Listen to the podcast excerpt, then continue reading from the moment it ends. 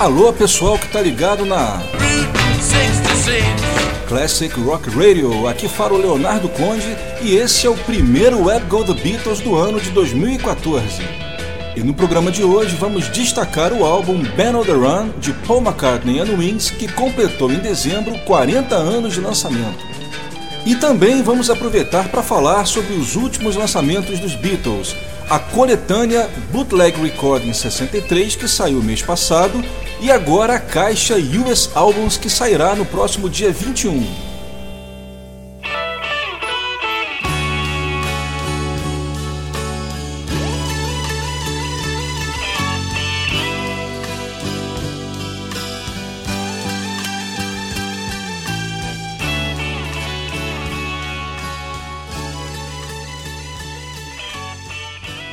5 de dezembro de 1973. É lançado Ben on the Run, quinto álbum solo de Paul McCartney. McCartney, Rum, Wildlife, Red Rose Speedway e Ben on the Run. E assim como o LP anterior, que havia sido lançado no início desse mesmo ano de 73, ele foi creditado a Paul McCartney and Wings. E por que não só Wings, como havia acontecido com Wildlife? Isso aconteceu porque o álbum Wildlife, ele, entre aspas, só chegou ao número 10 da parada, e também porque os singles de 72 não venderam o esperado. E o Paul, sempre muito mal acostumado desde a época dos Beatles, ele achava que isso era o fim do mundo. Ou seja, enquanto qualquer artista que conseguisse colocar um LP no top 10 da parada soltaria fogos para comemorar, o nosso Paul achava que isso era uma tragédia ainda mais porque os seus dois primeiros álbuns solo haviam chegado no topo da parada. E ele tinha que encontrar um causador, né? ele tinha que encontrar um motivo para isso. E ele acabou deduzindo que isso, esse entre aspas fracasso, tivesse sido causado por as pessoas não associarem o nome Wings a Paul McCartney. Então foi que por isso, a partir do álbum Red Rose Speedway, ele resolveu mudar o crédito do grupo para Paul McCartney and Wings e só voltaria a usar o nome do grupo sozinho, né, Wings, quando achou que o nome já estava consolidado o suficiente. E ficou assim até o último disco da banda, que foi o Back to the Egg em 79. Bem, gente, quem ouve o Ben on the Run, que é um disco perfeito do início ao fim, e principalmente viria a ser considerado mundialmente como seu melhor trabalho solo, e também um dos melhores trabalhos solo dos ex-Beatles, não imagina as condições bizarras com que ele foi gravado. O Paul teve a ideia de gravar o seu novo álbum em algum lugar exótico do mundo. Ele então pediu à gravadora EMI que lhe mandasse uma lista de todos os lugares do planeta em que a gravadora possuía estúdio. E no final, ele acabou ficando na dúvida entre duas cidades, Rio de Janeiro e Lagos, então capital da Nigéria. Sim, pessoal, o Rio de Janeiro era considerado um lugar exótico pelos europeus. Infelizmente, para nós brasileiros, ele acabou optando pela Nigéria. Disse ele que pelas boas vibrações que ele pensava ter o lugar e também por já ter feito uma viagem ao leste africano, uma viagem da qual ele teve uma boa impressão. Só que o perrengue ele acabou começando antes mesmo da viagem. Essa viagem foi feita em agosto de 73, no início de agosto. O guitarrista Harry McCullough e o baterista Danny Sywell não toparam a ideia maluca e resolveram sair dos Wings. O Paul ele diz até que chegou a pensar em cancelar a viagem, mas como já estava tudo esquematizado e também porque ele não queria engolir o desaforo, ele acabou indo assim mesmo. Só ele, a Linda e o Danny Lane. Só que chegando lá, nada do que ele imaginava aconteceu. Primeiro, que um dos motivos dele ter escolhido Lagos foi que todos pensavam que poderiam aproveitar as praias, o sol, só que eles foram dar o azar de chegar justamente na época de tempestade. E o clima com certeza não era para praia. Segundo, porque o estúdio da EMI, lá da cidade, era extremamente precário e nada, absolutamente nada, funcionava direito ainda mais para quem estava acostumado com a excelência de um Abbey Road. E em terceiro lugar, o clima na cidade não era nada amistoso com os intrusos, e eles acabaram sofrendo um terrível assalto quando andavam pela cidade. Segundo Linda, os bandidos chegaram até a pôr uma faca no pescoço do Paul e ameaçá-los de sequestro, o que fez, é claro, todos pensarem até no pior. No final, acabaram deixando a equipe ir embora, mas não antes sem levar, é claro, todo o equipamento que eles carregavam, onde tinha fitas e mais fitas, onde o Paul havia registrado os demos das músicas que fariam parte do álbum. Por sorte, o Paul lembrava de todas as canções e não precisou refazer nenhuma. Segundo o próprio Paul contou, ele e o John, quando compunham músicas no início da carreira dos Beatles, eles não possuíam sequer um gravador e por isso ele acabou se acostumando a decorar as composições de maneira bem fácil. Bem, nesse momento, eu acredito que todos vocês devem estar pensando o mesmo que eu. Ou seja, se ele tivesse vindo ao Rio, as coisas teriam sido bem diferentes. Pensa bem, pessoal, se em 1990 e depois em 2011, tanto tempo depois dos Beatles, ele foi recebido aqui em clima de bitomania, imagine então se ele tivesse vindo em 73, ainda no calor da separação dos Beatles.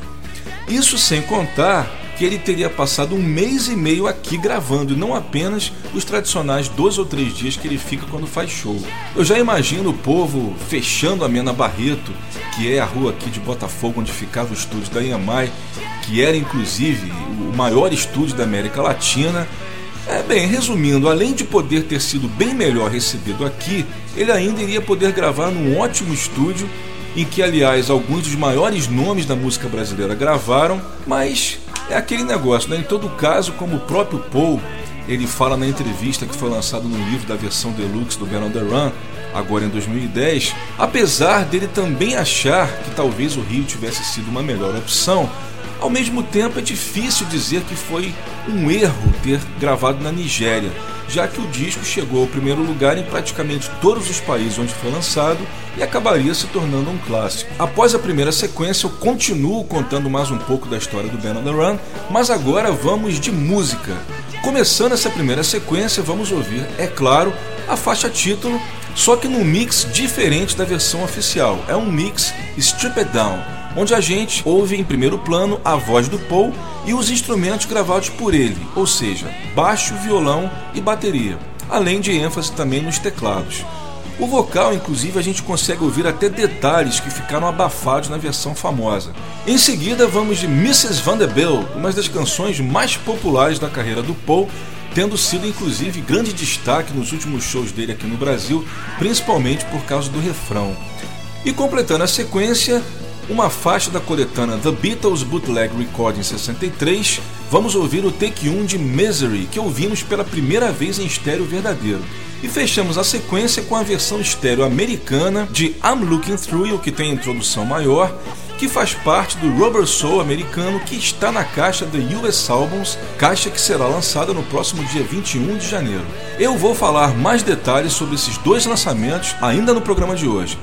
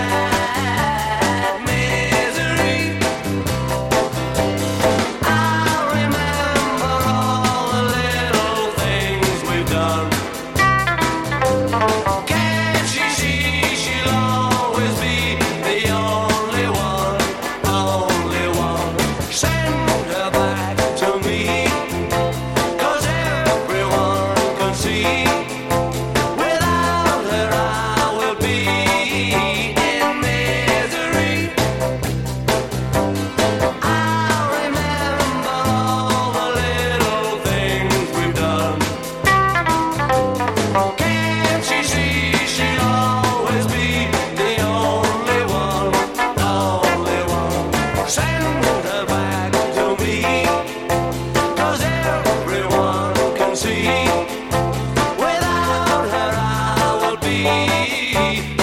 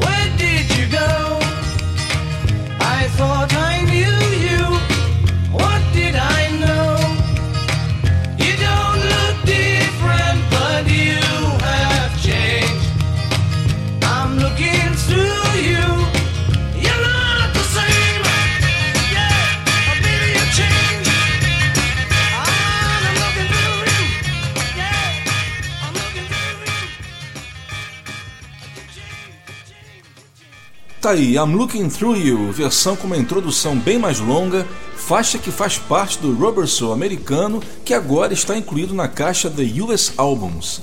Bem, vamos explicar um pouco do que se trata essa caixa. Agora, em janeiro de 2014, nós comemoramos os 50 anos da chegada dos Beatles nos Estados Unidos.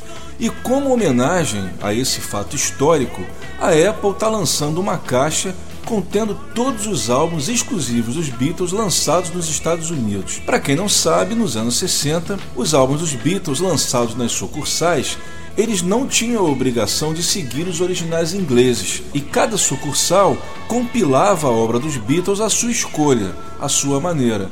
sempre com o objetivo principal de incluir nos álbuns faixas de singles, o que não era um padrão inglês. E para o deleite dos colecionadores, muitas músicas acabavam saindo em versões exclusivas nesses discos. Mixagens diferentes, versões alternativas. Bem, nós vamos passar mais detalhes sobre a caixa no próximo programa, porque aí eu já vou ter ouvido e vou poder passar informações mais detalhadas para vocês. Antes disso, nós ouvimos Misery Take 1, versão estéreo. Essa faixa ela saiu no último dia 17 de dezembro, exclusivamente para download no iTunes. Ela não saiu fisicamente. Essa coletânea, ela é, digamos assim, o primeiro fruto da grande confusão que está havendo atualmente na Inglaterra a respeito da expiração do direito autoral dos fonogramas.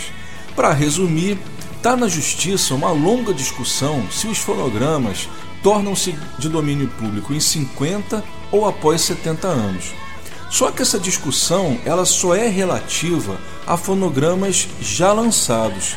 Para os não lançados ainda oficialmente, foram mantidos os 50 anos. Dessa forma, a Apple soltou, agora em dezembro, essa coletânea no iTunes, simplesmente para evitar que esses fonogramas que fazem parte da coletânea não caíssem em domínio público. Bem, só que aí ficam duas grandes questões. Primeiro, por que, que a Apple teve tanto tempo para se dar conta disso e foi deixar para a última hora para resolver, né? Ou seja, eles sabiam que isso ia expirar, já tinha tempo que eles sabiam, e eles resolvem em dezembro consertar, tentar consertar uma coisa que ia expirar em janeiro. Ou seja, tanto tempo para resolver, foram resolver em cima da hora. E por causa disso, por ter sido feito a toque de caixa, eles acabaram lançando uma coletânea de faixas inéditas sem o mínimo cuidado, não remasterizaram e chegaram a incluir faixas que possuem fonte melhor disponível do que a que foi utilizada. Bem, segundo, eles lançaram uma coletânea de 59 faixas, mas ainda existem várias outras faixas do ano de 63 que ainda estão inéditas, ou seja, eles trancaram a porta, mas deixaram a janela aberta. Mas em relação à coletânea em si, eu posso dizer para vocês que sim, é um item obrigatório, afinal é um lançamento oficial, mesmo que somente em formato digital. E eu vou listar para vocês alguns destaques que tem nessa coletânea. Bem, o primeiro destaque com certeza é a versão de Love Me Do da BBC, que é do programa Saturday Club do dia 26 de janeiro de 63, e é uma versão que até então só existia nos bootlegs cortada, ela só existia até a metade.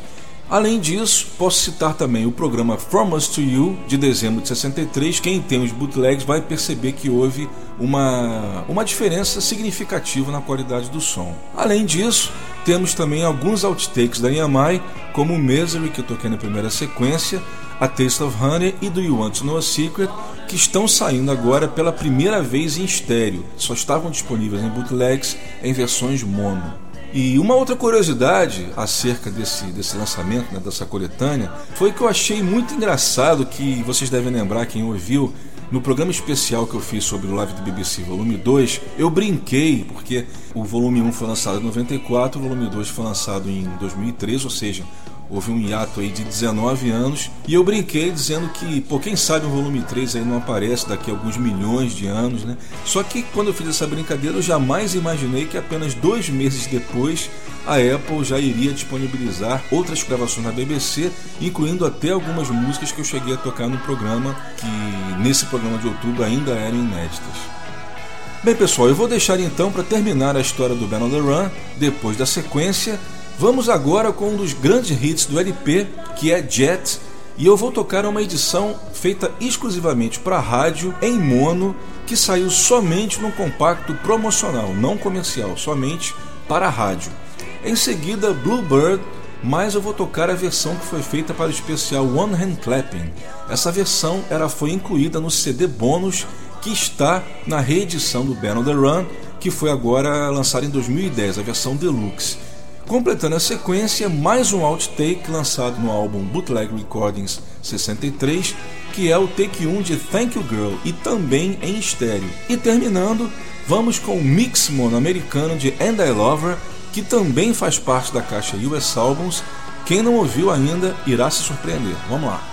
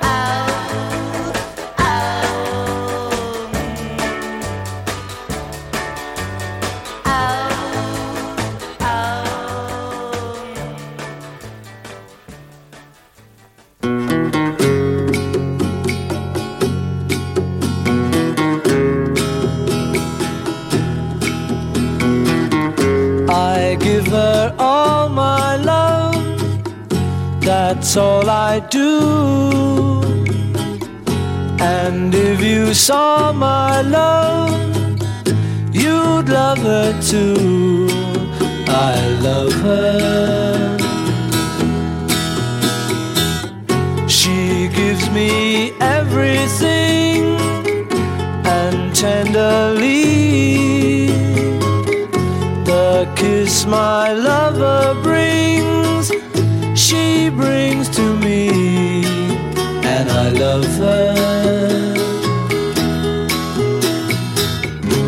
A love like ours could never die as long as I have you near me.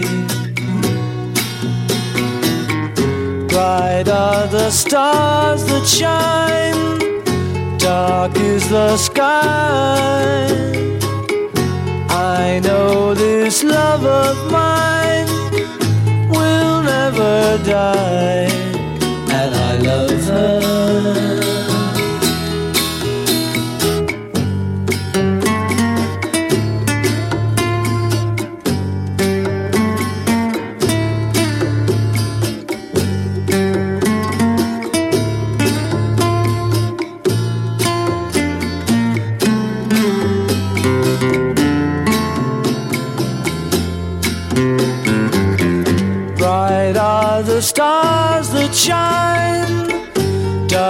is the sky.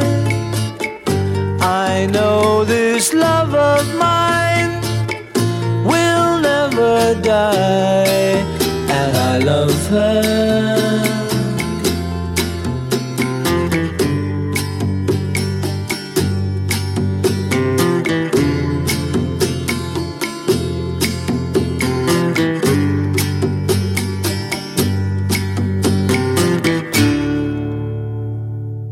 Dessa vez ouvimos And I Love Her, uma mixagem feita exclusivamente para o mercado americano e que foi lançada na trilha do filme A Hardest Night e também no álbum Something New e agora disponível na caixa da US Albums.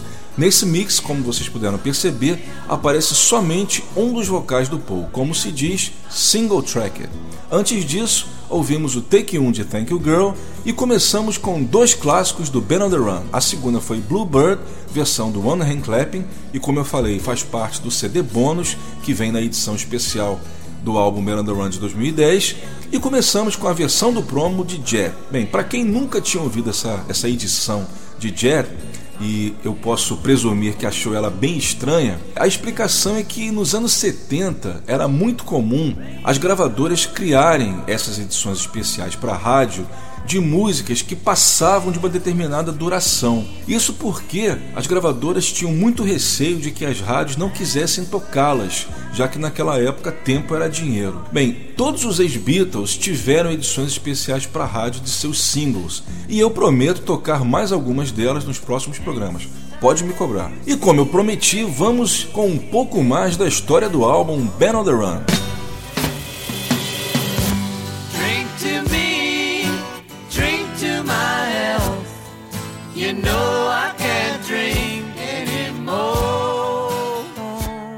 Apesar dos diversos problemas encontrados, que ainda incluiu uma grande discussão com o músico local Fela Kuti, que totalmente sem noção acusou o Paul de estar roubando a música de seu país, Paul e banda conseguiram completar cerca de 80% do disco ainda em Lagos. Mas o fato é que preferiram deixar para fazer os overdubs, ou seja, os ajustes finais, na Inglaterra. E chegando ao lar, ainda gravaram uma música nova do início ao fim, justamente o primeiro hit single do álbum, Jet. E após a adição de orquestração em algumas faixas, feita pelo maestro Tony Visconti, o álbum estava completo e apenas dois meses o LP já estava nas lojas. Seria a última vez na sua carreira solo que ele lançaria dois álbuns de inéditas no mesmo ano. E por falar nisso, foi com Ben on the Run que o Paul começou a gostar do método americano de lançar discos. Até então, ele vinha mantendo o método dos Beatles, ou seja, evitar repetir singles em álbuns e também evitar extrair faixas de álbuns para singles. Mas o fato é que quando o Ben on the Run demorou um pouco a atingir a primeira posição, um dos diretores da Capitol, que já inclusive havia insistido para que ele aceitasse incluir Helen Wills na versão americana do disco, sugeriu que Jet e mais tarde também a faixa título saíssem em single. O Paul topou e o sucesso dos dois singles fez com que o álbum atingisse finalmente o primeiro lugar na parada, onde ficaria por várias semanas. E prosseguindo a nossa homenagem ao álbum Ben on the Run, agora vamos de 1985, música que encerra o álbum de uma forma magistral e também um highlight dos últimos shows do Paul aqui no Brasil. Em seguida, vamos de Let Me Roll It, que muitos dizem ser uma canção bem no estilo do John Lennon, principalmente o riff de guitarra. Alguns até dizem que foi de propósito, foi uma brincadeira com o John dizem.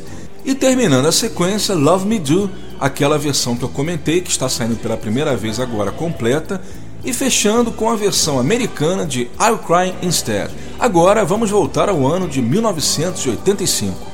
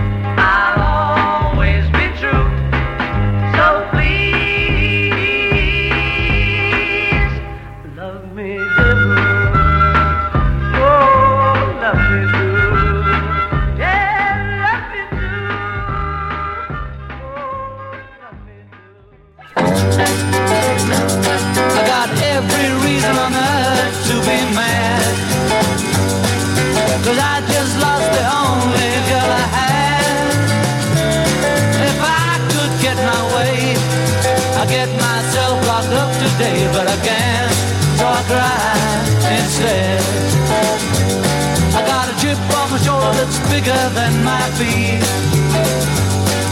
I can't talk to people that I meet. If I could see you now, I'd try to make you sad somehow, but I can't, so I cry instead. Don't wanna cry when there's people there. I get shy when they start to stare. I'm gonna lock myself away, but come back again someday. And when I do, you better hide all the girls. I'm gonna break their hearts all around the world. Yes, I'm gonna break them in two. I'll show you what your loving man can do. Until then, I'll cry instead. I got every reason on earth to be mad. Cause I just lost the only girl I had. If I could get my way, I get myself locked up today, but I can't, so I cry instead. Don't wanna cry when there's people there. I get shy when they start to stare. I'm gonna hide myself away, but I'll come back again someday. And when I do, you better hide all the. Cause I'm gonna break their hearts all around the world. Yes, I'm gonna break them in two and show you what your loving man can do. I'll cry instead. Essa foi a versão americana de I'll Cry Instead, que foi lançada nos álbuns A Hardest Night e Something New, e que também fará parte da caixa US Albums. Como vocês puderam perceber, quem ainda não teve a oportunidade de ouvir, está ouvindo pela primeira vez agora, essa versão ela tem uma parte extra que não está incluída na versão que saiu no álbum inglês.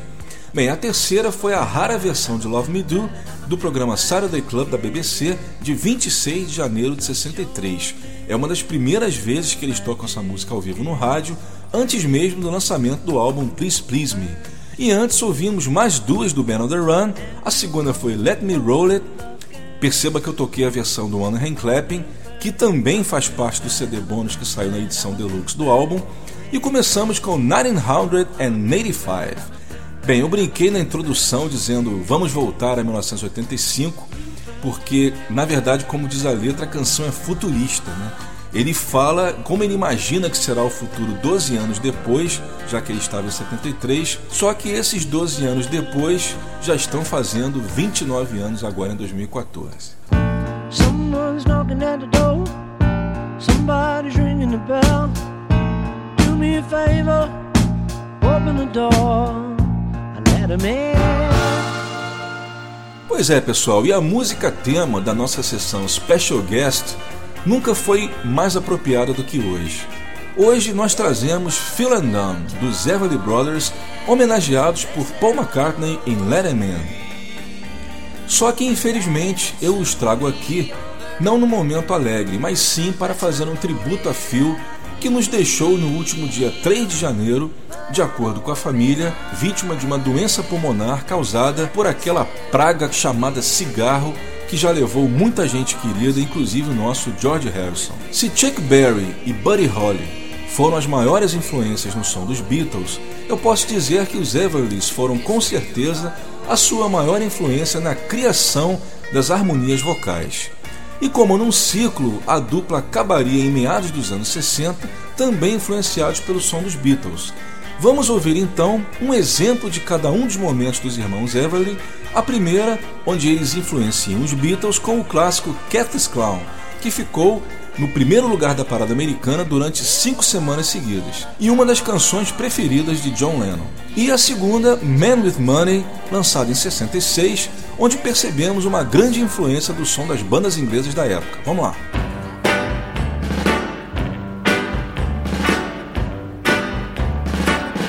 Don't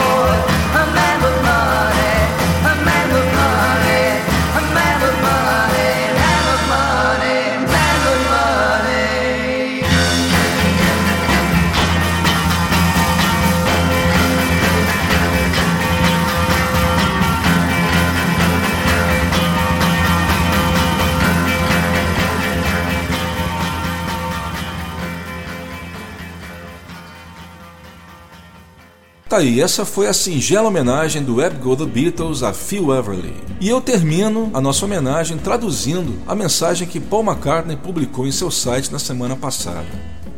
Phil Everly era um dos meus grandes heróis.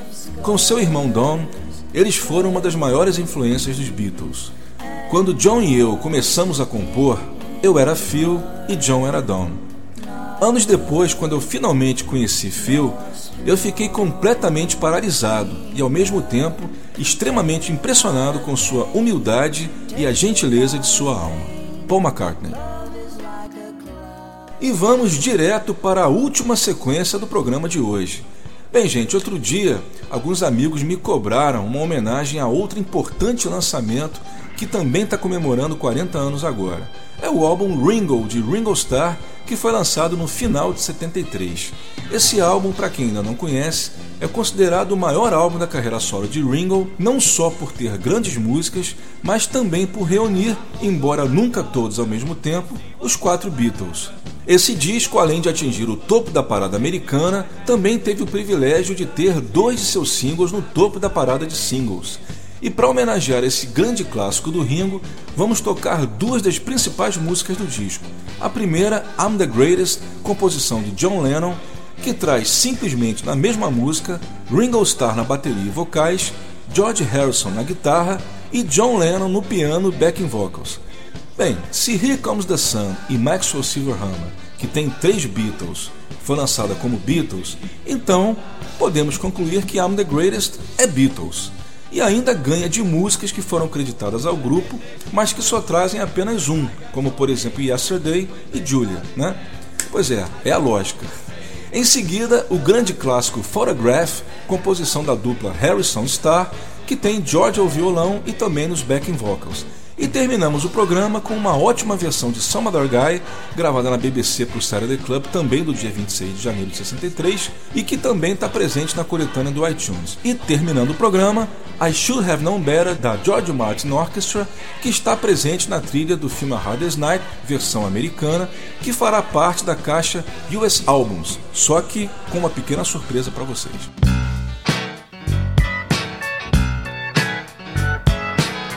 When I was a little boy. Way back home in Liverpool. My mama told me I was great.